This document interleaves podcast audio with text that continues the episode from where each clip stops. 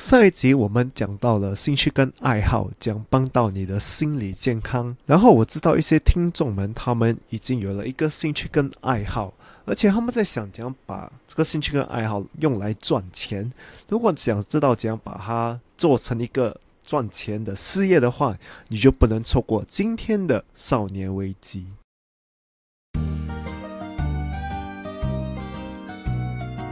欢迎来到少年危机 Quarter Life Cry Chic），我是线。我是 Alan，在这里我们一起练习克服日常生活与生命中的焦虑，探索让生命更有价值的日常练习，找到更多的自信，摆脱少年危机，活得更有意义。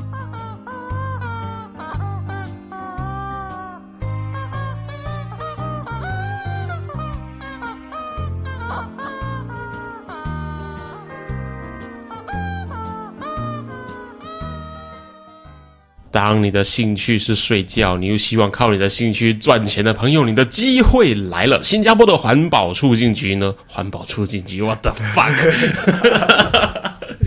新加坡的健康促进局呢？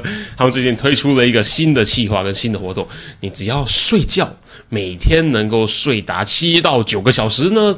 新加坡的健康促进局差点又讲成环保促进局。新加坡健康促进局呢，就会送你各种各样不一样的 voucher，各种各样的礼券，甚至还有呢电影票。高海了啊，不是重点。总之，你现在就可以靠睡觉来赚到更多的钱了。这难道不是大家梦想中最想要的一个工作吗？前提是你的兴趣是睡觉的话。如果你觉得兴趣是睡觉没有什么问题的话呢，就听一听我们上一集的内容。欢迎来到少年危机，我是剑，我是 Alan。哇，这个真的我觉得不错诶，可以睡觉，又鼓励人民睡觉。可是很多人就会觉得，诶，我现在睡觉可以赚钱的，你就知道这个地区、这个国家的人们有多么需要 extra 的睡眠，直到政府需要发放一个奖励制度来鼓励大家去睡觉，这是蛮令人担忧的一件事情。呃，其实是蛮担忧的，就是他们发现到应该是人民睡不够。是睡不够，还是都在玩手机？不知道啊，这个有些事情就不要讲出来 好。对对对，可是最重要是我们真的是呃世界最累的国家。对对对，世界上压力最大的国家，世界上最累的国家。新加坡现在要尊重睡眠了。对对，没错没错没错啊！是尊重到什么程度呢？就是要发放奖励。新加坡好像是用这个，每次用这个方法都是最有效的，因为睡觉能拿免费的东西，这么不要？对对对对对，你而且你是在做。你喜欢做的事情，喜不喜欢睡觉？这个我不懂，是喜欢还是太累了？对对对对对。可是呢，又可以把这个东西变成你的收入的一部分，这对很多人来说好像就是一个 dream job。是诶，所以今天我们的主题都还没有讲，是如果你想把你的兴趣变成事业，你需要注意一些什么东西？嗯，因为我发现到了很多人有新爱好的时候，他们就会觉得，诶。这个爱好是赚不了钱的，那爱好就是会花钱的嘛。我们刚刚都有说，坏话是或多或少是需要用到一些钱跟一些最低的那个门槛的。嗯，可是很多时候其实爱好可以赚到钱，可是我们就是想，哎呀，他是赚不了钱的。不然就是另外一个极端的想法，就是哎呀，我觉得我要我的爱好就像我的工作可以赚到钱。嗯，可是这个就是要看你的爱好有没有人需要。哦，对对对啊！而且你多么的专业，因为把爱好跟兴趣变成你一个收入来源，或者甚至变成你的主要事业的话，这对很多人来说，怎么听都像是一个 dream job。是是，跟嗯，是一个 dream job。可而且看你多专业也是，对对对，因为你很专业的话，人家才肯给你钱嘛，嗯，来叫你去帮忙他们。那其中应该就有一些诀窍来发掘说这个兴趣、这个爱好。能不能够变成一个事业？它能不能够被 convert 变成一个正商、正当的一个完整的一个产业的一个体系？它一定会有一些秘诀，一定有一些方法的，是。我们今天就跟根据我们整理出来的功课，根据我们发现的事情，还有根据 Alan 还有我自己的个人一些经验，我们跟大家分享一下。你可以注意到这几件东西，然后如果有这几个条件的话呢，说不定你就可以开始往这个方向前进了。除非啊，除非你的兴趣爱好就是赚钱，那这个东西本来就必须要是你的事业。所以为什么自己我们觉得很重要？是因为如果你懂怎样去把你的爱好变成你的事业的话，你可以认真的思考，而决定你要不要把它变成一个事业。因为这个就是两边完美的想法嘛，就是嗯，你有一个爱好变成你的工作，工作，对对对，你每天在工作的时候，你就是在乐在其中，真正就是完美。可是真的这么容易吗？还是有些东西是其实我们也忽略了的？其实没有那么容易，就是刚才我讲的，你真的要看，就是人家肯不肯还钱。追踪我们的 Instagram 了吗？如果还没有的话，现在就拿出你的手机，打开你的 Instagram，搜寻 quarterlife dot crunching c r i c h i c k critching 对，找到那只鸡，嗯，然后把那个蓝色的追踪按钮按下去，按了吗？按了吗？很好，我们继续。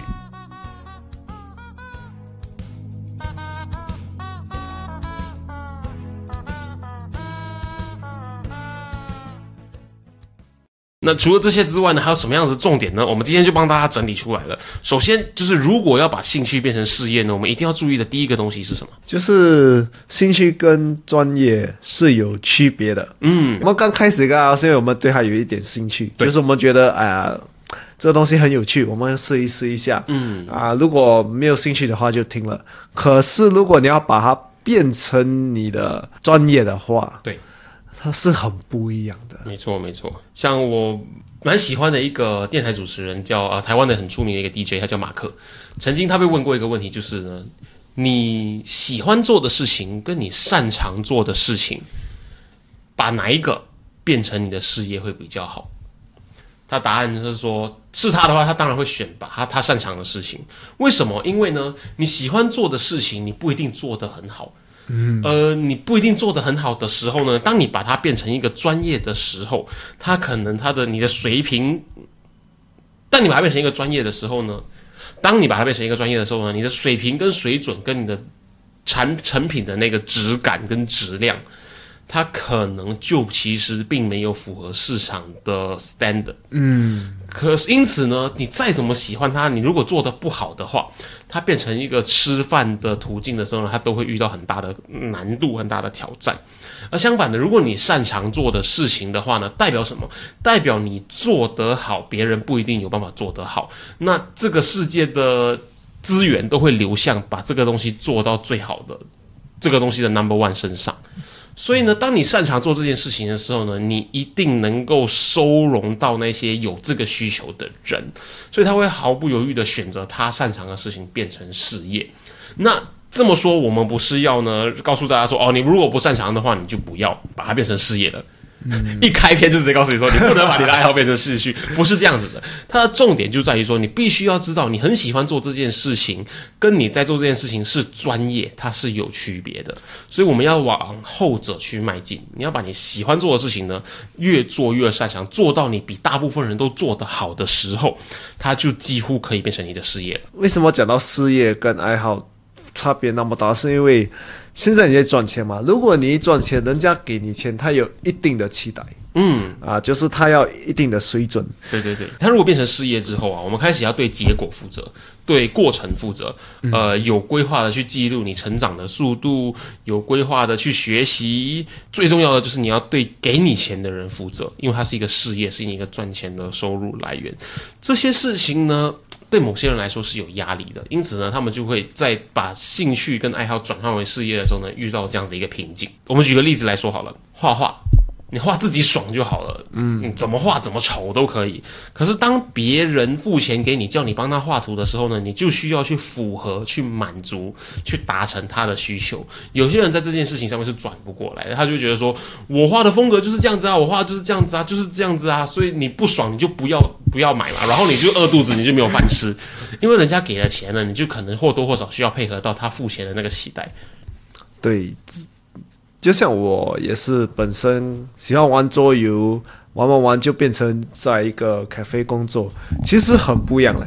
因为我在那边我不是玩桌游，我是教人家玩桌游，所以这个就比较专业。而且你怎样去解释到一个人他很清楚、很快的能玩这个游戏，而且你也要知道他可以玩什么种游戏。对啊，晚餐之前、晚餐之后什么游戏？所以很多这些，如果你自己玩的话，你都不用想，因为我喜欢，我就我爽，我玩嘛。对对对对。很多事情它变成了事业之后，它其实跟大家想象的非常不一样。你可能没什么机会再玩，可是你还是需要很认识、很理解这个产业。所以你如果真的是只是喜欢玩这件事情，而没有很 care 它其他东西的话呢，那可能你就要重新去思考一下了。你要知道，就是如果你要专业的话，就是人家给你钱，等于他也有一定的期待，所以对对对对对，你做的东西就可能要比较不一样。嗯。就是你有一句话是这么说的，就是很厉害的数学家不一定是很厉害的数学老师。嗯，因为在教别人怎么会这个东西，跟你自己在做的时候呢，他可能需要的技能、需要做的事情是完全不一样的。再来有一个重点就是呢，很幸运的是，它既然变成一个工作嘛，你就一定要去有一些的期待值，有一些的完成度需要去完成。幸运的就是呢，我们在教别人自己真正喜欢的东西的时候呢，比起你教一个你工作需要教的东西，你教你真正喜欢的东西的时候，你一定是百分之百投入的。对，因为你其实就是在找到更多人来分享你喜爱的那个事情。你想象一下，我们上一集说到，就两个人有相同兴趣的人，他们聊起天来会特别起劲。为什么？因为他们对这件事情都是很有热忱、很有兴趣的。而你在教别人这个新的东西的时候，它是一个什么样的过程呢？它就是在带这个人来。跟你有一样的兴趣，那这件事情怎么想，其实都是很令人兴奋的，因为你在拓展这个圈子，你在找到更多能够跟你共享这个兴趣的对象，所以它是一个非常好的一个过程。然后说到这边，大家应该可以理解，可以发现，就是呢，把你的兴趣变成事业的最常见的方式，就是去教大家认识这个东西。对，这个应该是你的主要的原因。嗯，因为很多人的主要原因还是赚钱。对对对对对对，赚钱可能是一部分，可是你主要的原因一定是因为你想分享大家，就是就像我想分享大家桌游的乐趣。对，没错。因为像有另外一种，他是以自己的兴趣、自己的爱好作为一种服务的方式而变成自己的事业，像你为别人设计、为别人画画、为别人创造一些东西，可是。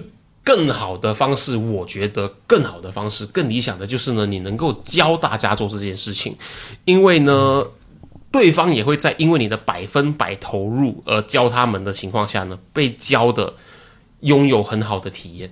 嗯，因为你是一个百分百很有热忱、很有投入的方式在教大家，所以大家也会获得相对的很好的体验。那这个就是一个双赢的一个状态了。所以，如果你要把你的兴趣爱好变成一个事业的话，你就是要看。有什么东西不一样？就像我讲的，刚开始你可能是玩，之后你是教，嗯啊，所以你看到这些不一样的点了之后，你就要去想，你真的要不要把它变成一个事业？对对对对对，有的人不喜欢呢，自己享受的事物受到其他东西的约束跟束缚，所以呢，你如果有这个感觉的话呢，你可能就要在。再详细的、仔细的考虑一下。我举个例子好了，我之前是设计师，我的很多的同学或者是相同产业的人呢，他们对自己的兴趣渐渐失去热忱，他们都说都是被产业、被客户消磨掉的。为什么会发生这个事情呢？因为很可能他把兴趣分的不够仔细，他没有做很好的切割。有些人喜欢设计，他。的这个自由创作的过程，把 idea 实际展现出来这个过程，有些人喜欢呢是帮别人解决问题的这个过程，前者呢很可能会长期在客户的约束之下，渐渐失去他的那个自由创作的这个感觉，而慢慢的失去他的热忱。我们需要有意识的去避免呢这个悲剧发生，因为你想象一下，你对你的兴趣不再感到有兴趣了，这其实是很 sad 的一个事情。哇，这个其实是一个很好的点，就是你在你兴趣里面，你也是。对某某一个东西特别有兴趣，对对，你要分得出来，你为什么会喜欢这件事情？你是喜欢它的过程，喜欢它的结果，还是喜欢这整个产业为主，还是喜欢呢大家去分享这个东西？这些东西你如果能够更好的区分的话呢，你就能够更好的防止这个东西被客户的烂要求被污染，或者是你如果真的就是很享受做这件事情，它刚好又是可以解决到客户问题的话呢，那你就赶快采取行动吧。能够去切割，能够去区分专业跟。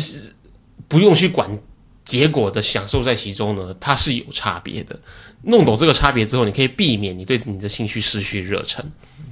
再来的话呢，我们帮大家整理出来第二个，你要好好的关注一下。如果你有这个现象，你有这个行为的话呢，很可能你可以开始考虑把你的兴趣变成你的事业。那这第二个重点是什么呢？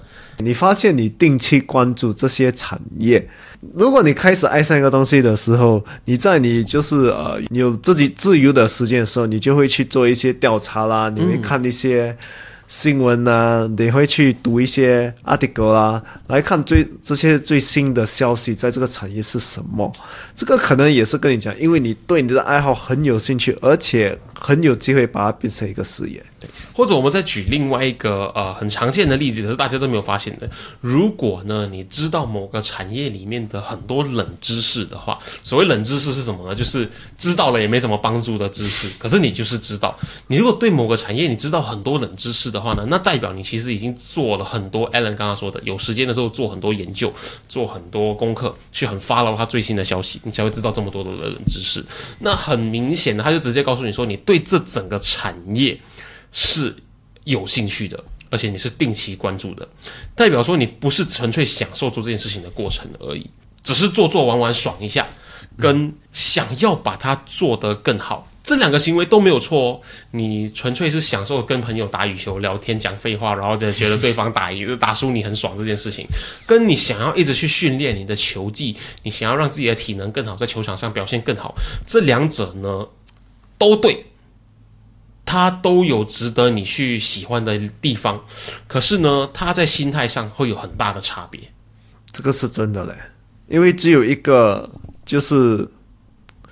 很有兴趣，就是要把它做得很好，还是专业的，他才会放心思去，就是做多一点调查，去看最新的消息。因为像先讲的，有些人做这个爱好，就是可能做玩玩嘛，对对对对，啊，也不知道最新的东西是什么，也不懂产业在发生什么事。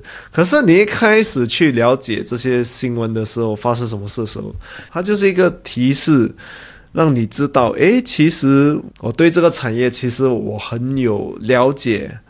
而且我很有兴趣，他在发生什么事，也让你知道你对对这个爱好很投入。嗯，没错没错。再来的话就是呢，我相信你在生活中呢，你很可能遇到一个这样子的案例，比方说你身边有一个朋友，他很喜欢看 Marvel 的电影，他喜欢看漫威的电影，然后这个时候呢，你就诶可能跟他聊天，你就跟他走过去跟他说，诶，你知道吗？Marvel 的最新那部电影上汽啊，它的整个 crew 几乎都是亚洲人。然后呢，他的主角他之前呢其实怎样怎样怎样，他可能之前是 Shutterstock 的那种 stock image 的呃 model，他拍过很多很多旧的 stock image，他最后才被选为男主角。你讲的很兴奋，你试着要引起他兴趣，可他给你一个这样回答，就是哈，哦，我不知道啊，我就是觉得那个电影好看，所以我去看它而已。这就是他很明显的告诉你说，他是喜欢看电影，因为看电影很爽这样子的过程而已。他不是真正的对。Marvel 这一整个企业，这一整个文化的背后很感兴趣，这个就是我们这这个重点里面一直在讲的，他对这个东西感兴趣，跟他喜欢做这件事情的差别。嗯，而你说他如果是真的对那个东西感兴趣的话，你看到现在 YouTube 上面很多的分享电影冷知识的频道，他跟你说，你这个 Twenty Facts Behind 这部最新的电影，这个分享这个知识给别人更多人知道，他就已经变成一个事业了。嗯，这些人他就是在靠分享这部电影背后大家不知道的有趣故事作为他的事业。他对这件事情感兴趣吗？他如果不感兴趣的话，他就不会去收集这些知识了。对，所以呢，像 Allen 所说，这就是一个很明确的提示。你如果很长期在 follow 这个东西背后更多不为人知的资讯的时候呢，它很可能就是可以变成事业的其中一个很大的一个征兆的一个 indication。对，因为我本身也是刚开始作业的时候。我玩也是玩爽，但之后玩了几个游戏之后，我就一直去看他的新闻啊，去找最新的资讯啊，去看哦，这个在桌游的世界是。排第几名？嗯嗯啊，这个没错没错。或者是他如果每年年度有什么大桌游大奖的话呢，你会去定期关注这一次入选的桌游有哪些，然后这次得奖的作品是什么，然后他为什么得奖，你就很想去 try 一下这个作品是怎么样的作品。对，这个真的嘞。嗯嗯嗯，没错。为什么这个东西在转换成事业的时候会这么重要？大家去想一下。想要知道更多，想要做得更好的这个想法，大部分情况是会出现在你的兴趣上面，因为你很感兴趣。可是你想象一下，如果你把这个东西搬到你的工作上的话，这个价值是非常不可多得的。想象一下，你今天如果是一个画家，你想要知道更多的技法，你想要把你的作品做得更好，做得更精致，提升你的能力，提升你的水准，这个思维，这个 mindset，它在你的工作上会是非常厉害的。嗯，因为它就会一直让你。往更卓越的地方前进，往更卓越的地方前进。而在工作上往更卓越的地方前进，代表什么？代表更多的收入。我现在看到我的两只眼睛都是一个 money 的符号。对，所以呢，当你把你的兴趣、你的爱好变成你的事业的时候，这一个想要知道更多、想要做得更好的这个想法，它就等于是在兴趣，因为兴趣使然，让你有这个想法。可是你在你的事业上去进行这件事情。所以你的兴趣做成的这个事业呢，它就会一直有这个提升的过程，而呢，你的收入也就会一直得到提升。所以为什么兴趣变成了你的事业的时候，它会这么的 powerful？这是其中一个最主要的原因。你不然的话，我们回想一下，如果你现在的工作不是你的兴趣的话。你去用力的回想一下，你上一次花大把的时间在找你的工作上的相关资讯、相关知识，或者你花了大把的时间想要把你工作的东西做得更好，是什么时候？是多久以前？很多人其实对他工作的知识其实是不多，他就是哦，我来了就是翻翻翻翻翻，完成我现在会的东西，然后下班。对，这是很常见的。我并没有说这个行为是错的，可是呢，如果你可以有那个想要做的更多、想要做的更好的想法的话，你会不会觉得你在工作上的？成效，你会工作上会有无限成长的潜力呢？对，这真的是非常 powerful 的一件事情。所以你把你的爱好变成一个事业时，你就要看你对他的兴趣是多少，而且你要看你每天的习惯是什么。所以，所以你可以问自己，你有没有看这个产业到底发生什么事情？如果没有的话，这可能只是一个爱好，不是一个专业的，比较难被 convert 成你的事业跟专业。因为我们就是要记得，就是变成事业的时候，它是有最低的付出标准的，因为你需要靠它吃饭。对，人家也是问你的时候，你是要给比较专业的答案。没错，没错。人家问你现在最好玩的作业是什么，最新的作业是什么？如果你讲我不知道，不是 完了，你的工作就是跟人家介绍，或者是帮人家选桌游，然后跟告诉人家告诉你该怎么选的时候，你跟他说不知道，你关门啦。对对，你就可以继续玩桌游，不用不用做。对对对对对。那我们帮大家整理出来第三个重点，可能呢，其实就是。这三个重点里面来说最重要的重点，而且我们前面其实已经 cover 它好几次了。那我们帮他整理出来，大家听好了，就是你如果要把兴趣变成事业的话呢，这个第三个重点是我们最应该先注意到的，或者最应该先发现到的这个重点。对，就是人们是否愿意在这个事情上消费。讲难听一点，就是我们最后还是要吃饭。它都变成事业了，它必须要是能够养活你跟你的家庭的一个东西。对，所以可是有些国家他们就是不支持呃一些产业，就像新加坡，他讲艺术其实呃是最不赚钱的，因为我们的国家就是对艺术没有什么观察，就是觉得啊有还是没有就不用这样注意。对对对，没错。然后他们当初就是推出了一个就是他们所谓的 non-essential job 啊，对，不是基本需求的工作。第一名是 artist。嗯，中文翻译艺术家，或者他也把设计师归纳在里面了。可是，就我看到这个图表出来的时候呢，底下就有人留言。最讽刺的就是呢，这个图表是由第一名的非重要工作 artist 制作出来的。这这这个没话讲。你讲我第一名，然后这个图表是我做的，现在是怎样？如果在新加坡你要做艺术家的话，你就是要知道你赚的钱可能不多，而且你很难在这个产业突破。嗯，因为新加坡就是不尊重。对，因为这个产业它还没有一个很完整的一个消费观念跟消费体系。对，很多人会觉得说，为什么我你要收我这么贵？对，这个很重要。所以，如果你要把任何兴趣变成一个产业的话，你就是要看人家肯不肯消费。嗯，这个真的是很重要，因为。如果一个国家他对一个东西没有兴趣的话，而且你要在这个产业突破的话，不是讲不可以，只是你要知道是很难的一件事情。它是有很多很多的阻碍的。对，简单来说，就是这你如果这个国家的人他们本身不重视这一整个产业的话呢，那代表什么？代表这个国家你的这个兴趣、你这个爱好，它如果变成事业的话，它可能没有市场。没有市场是什么意思呢？就代表说没有人会在这个地方里面交易，没有人可能会想到这个东西是需要花钱的。嗯，所以但这个东西呢，可能就无法变成一个能够。变成收入的来源，因为没有人想到这个东西要花钱，代表呢没有人的钱会去到你的口袋里面，那你就没办法吃饭了嘛。所以这个是大家需要谨慎的去注意一下的。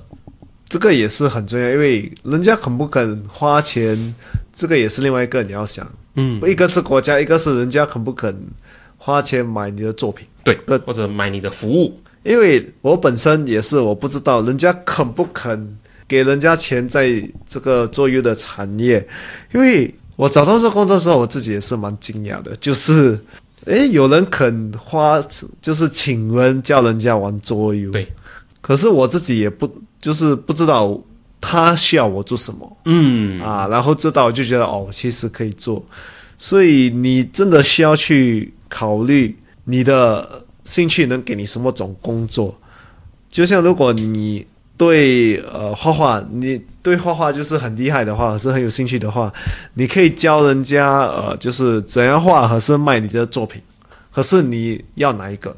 这两个其实是完全不一样的方向的。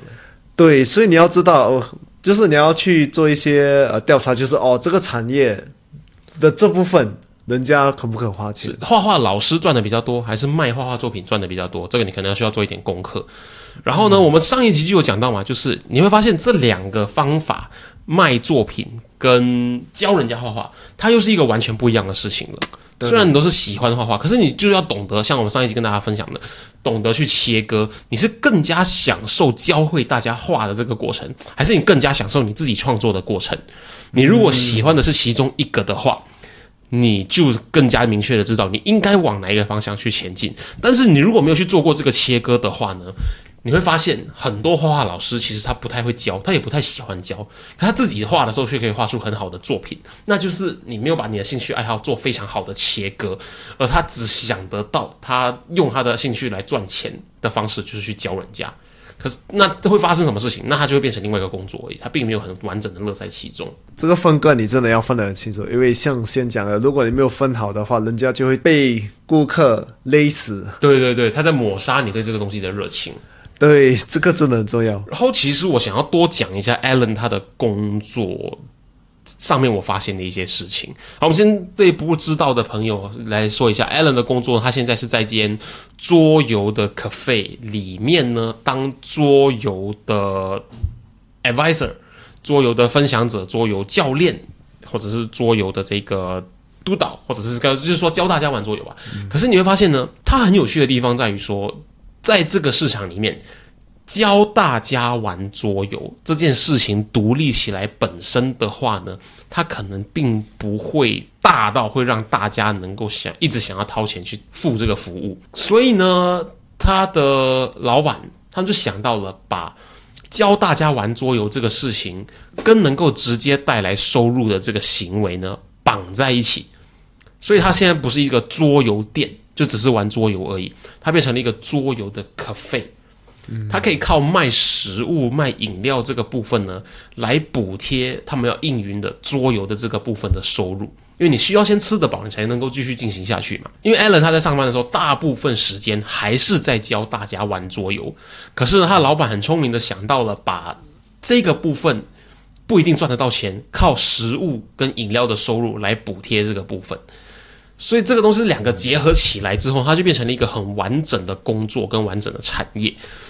所以呢，如果你有发现你的兴趣跟爱好其实呢还是处于一个大家不太愿意花钱来买这个服务的时候呢，你可以用这样子的方式把它绑定在一起。嗯，这个哇哦，这个我也没有去发掘到，可是是真的，因为我不只交作业，我也是要呃拿食物过去给或者处理订单什么的，它就是一个。工作里面，这是一个事实，一定会有你喜欢做的部分跟你不喜欢做的部分。嗯，而当它是兴趣爱好的时候呢，你可以完全避开那个你不喜欢做的部分。可是当它变成工作的时候呢，你必须要赚钱的时候呢，你就必须去知道说它会有你不喜欢的部分，而你必须找到一个方式呢，懂得跟这个你不喜欢的部分相处的方法。对我怎样把 FMB 跟桌游绑在一起，就是我要给顾客一个很完美的体验。对，就是食物桌游，就是他走了之后，他会讲哇，我还想回来。嗯啊，我就是靠这样我才能做下去。如果我只是靠桌游的话，我一定死嘛。今天你去一个那个桌游的 cafe，你觉得哦桌游很好玩，它最后发生什么事？我自己去买一套桌游。对，可是你他今天带给顾客的这个无法被替代的体验是什么？就是我在这一间装修很漂亮的桌游店玩了一个很好玩的游戏，吃到了一个不错吃的食物。你无法完整的复制这个体验，除非你把你的家里也装修跟那间店一样，或者是除非你家里的厨房煮出来的食物跟那间店里面吃到食物一模一样，或然后呢，第三个就是最容易取得的，就是除非你拥有那一套桌游，嗯，可是你只拥有这套桌游，你还是无法复制那一个体验的。对，所以就是这几个东西结合起来呢，来保留住他的顾客，下次会想要再回来这个心理，这就是一个成功的变成事业的一个方法。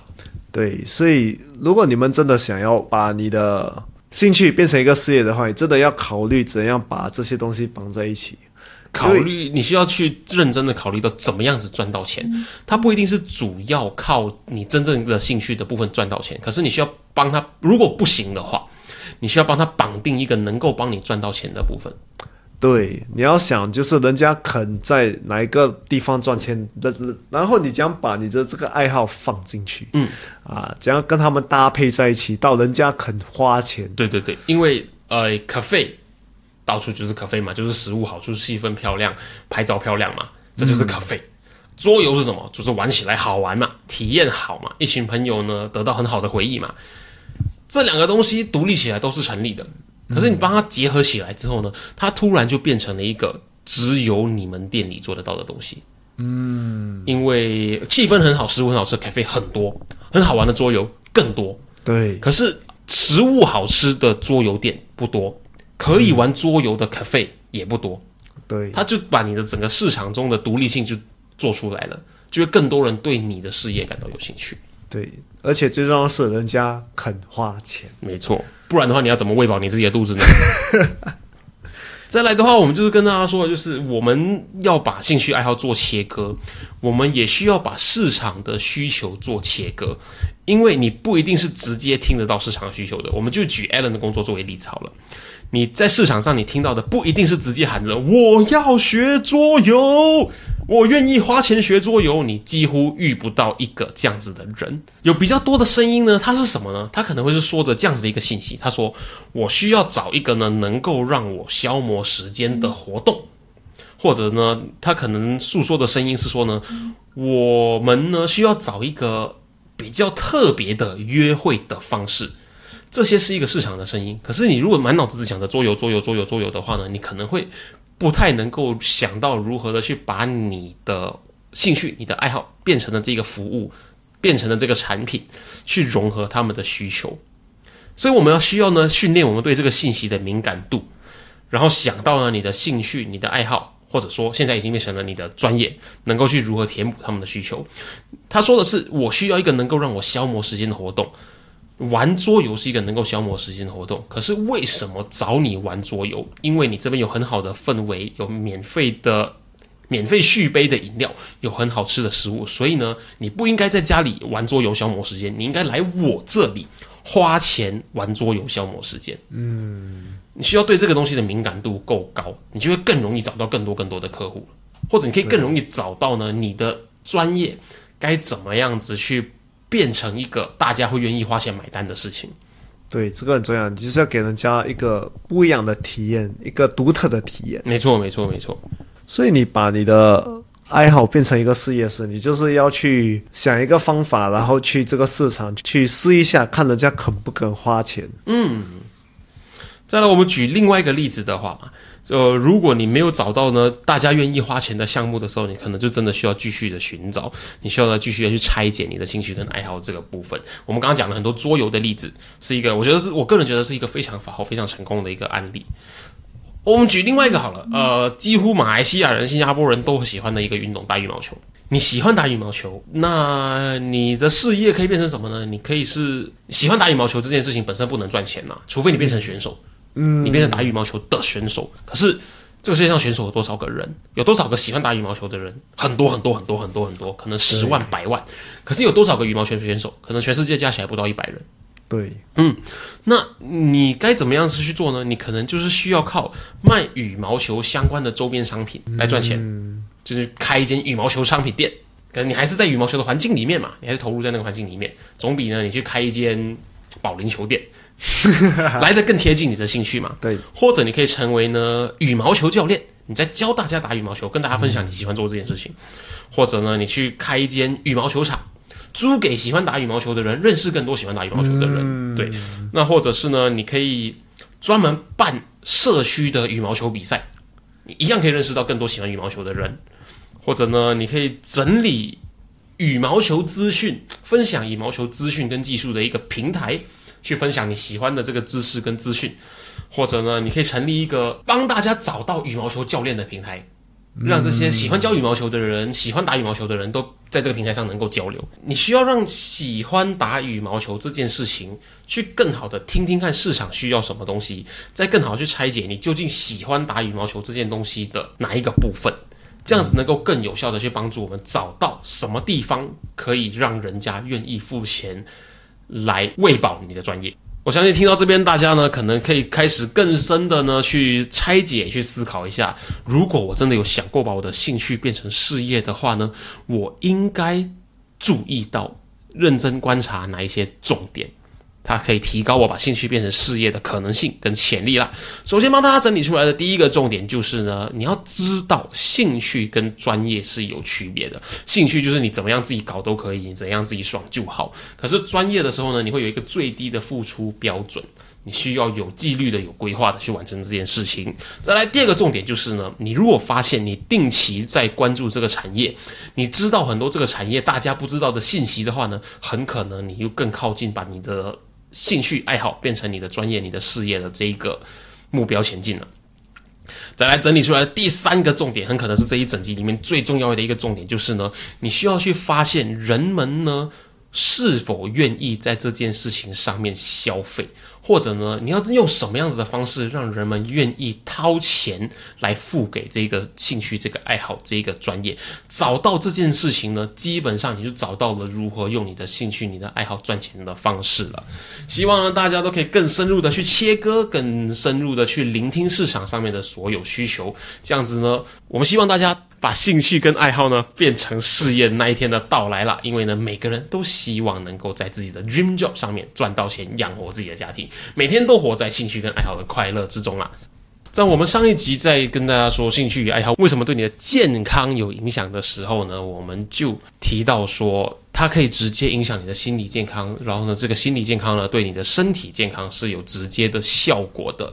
所以再来的话呢，我们发现呢，大家除了不重视自己的心理健康之外，好像也越来越多人不重视自己的身体健康了。所以下一节的内容呢，听起来很直接，很 in your face。可是呢，我们要将会跟大家分享你意想不到的，为什么照顾好自己的身体健康，可能会是人生当中最重要的事情之一。那如果你从来没有想到过这件事情的话呢，或者每次大家在跟你说这件事情的时候，你都不以为然，你都觉得真的有这么重要吗？那下一集你可以听一听，可能我们有一个不一样的观点，告诉你说为什么照顾你的身体健康，可能对你的心理健康会有很重要的帮助跟很重要的影响呢？那希望大家都能够活得健健康康的，所以呢，你一定要活得健康的来听我们下一集，让你更能让你能够呢活得更健康的内容啦。少年危机今天跟大家分享到这边，我是健，我是 Alan，我们下集见。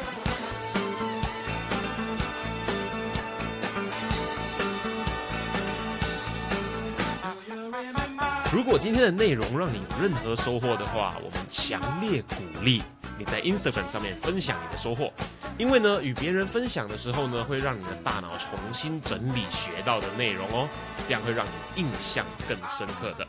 分享的时候记得带我们 at quarterlife dot q u a t r i 让我们看到哦。当然，如果你害羞的话，也可以 PM 我们。有任何疑问或是有任何想要探讨的主题，都欢迎你与我们联系。可以在 Instagram quarterlife dot crychick 联系我们，或者是呢 email 到 quarterlifecrychick 没有 dot at gmail dot com。quarter life c r i c h i c k crichick at gmail dot com。